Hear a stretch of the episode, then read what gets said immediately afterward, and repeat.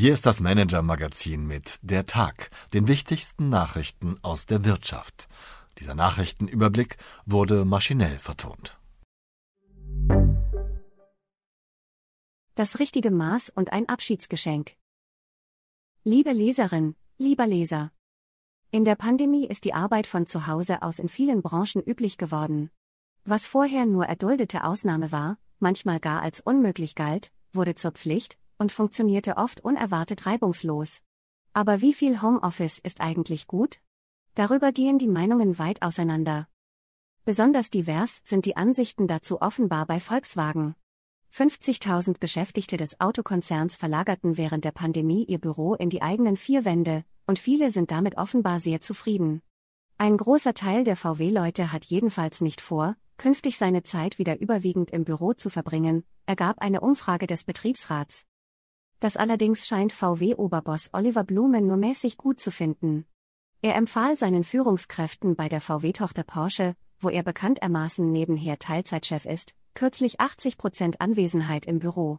Vier Tage Büro, ein Tag Homeoffice pro Woche? Der VW-Betriebsrat war entsetzt. Wie in vielen Unternehmen gibt es auch bei VW eine Betriebsvereinbarung. Bei Porsche darf jeder drei von fünf Tagen im Homeoffice arbeiten, bei Volkswagen sogar vier Tage. VW-Betriebsratschefin Daniela Cavallo fürchtete, die Blume-Empfehlung könnte zur Pflicht für alle im Konzern uminterpretiert werden und suchte den offenen Konflikt. Wie der Homeoffice-Streit bei VW weiterging, erfahren Sie im Text meines Kollegen Klaas Tatje.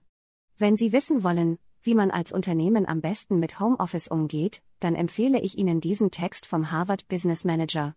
Spoiler, am besten läuft es, wenn jedes Team selbst entscheidet.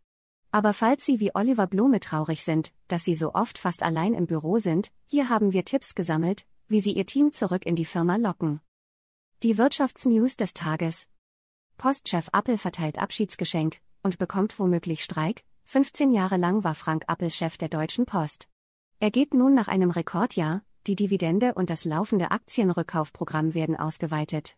Damit enden allerdings die guten Nachrichten, Nachdem in der Pandemie besonders viele Pakete verschickt wurden, vermiesen die hohen Preise nun den Konsumenten die Kauflaune und damit der Post das Geschäft. Zudem wollen auch die Arbeitnehmer vom Boom profitieren, sie stimmten für einen unbefristeten Streik. Am Freitag soll allerdings noch einmal verhandelt werden. Credit Suisse verschiebt Geschäftsbericht. Eigentlich wollte die Schweizer Großbank Credit Suisse heute ihre Bilanz präsentieren, doch daraus wird erst einmal nichts. Die US-Börsenaufsicht hat gestern Abend eine Fragenliste an die Bank geschickt, dabei geht es um technische Bewertungen in früheren Geschäftsjahren.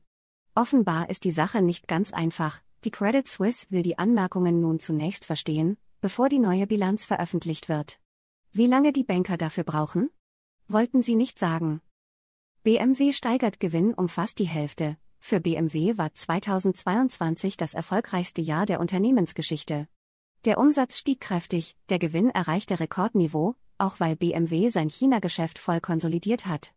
Der Autobauer hat wegen fehlender Halbleiter und mangelnder Kabelbäume zwar etwa 100.000 Autos weniger als im Vorjahr verkauft, profitierte aber unter anderem von einem hohen Anteil teurer Modelle und höheren Preisen.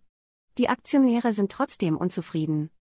Gericht macht VW-Investoren Hoffnung. Hat Volkswagen die Märkte beim Aufliegen der Dieselaffäre zu spät informiert?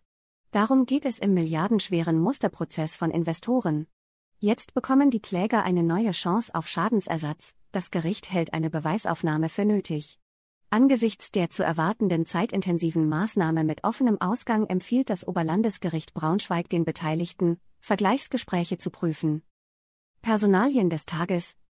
Calenius verliert Topberater. Zehn Jahre lang schrieb Max Warburton als Analyst immer wieder kritisch über Mercedes. 2020 heuerte Konzernchef Ola Kelenius den Kritiker an und machte ihn zu einem seiner engsten Berater.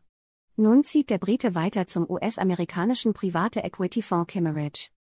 BMW tauscht Finanzchef aus. Nach drei Jahrzehnten im Konzern und sechs Jahren im Vorstand verlässt Finanzvorstand Nicolas Peter überraschend den Autohersteller BMW. Er geht bereits im Mai in den Ruhestand.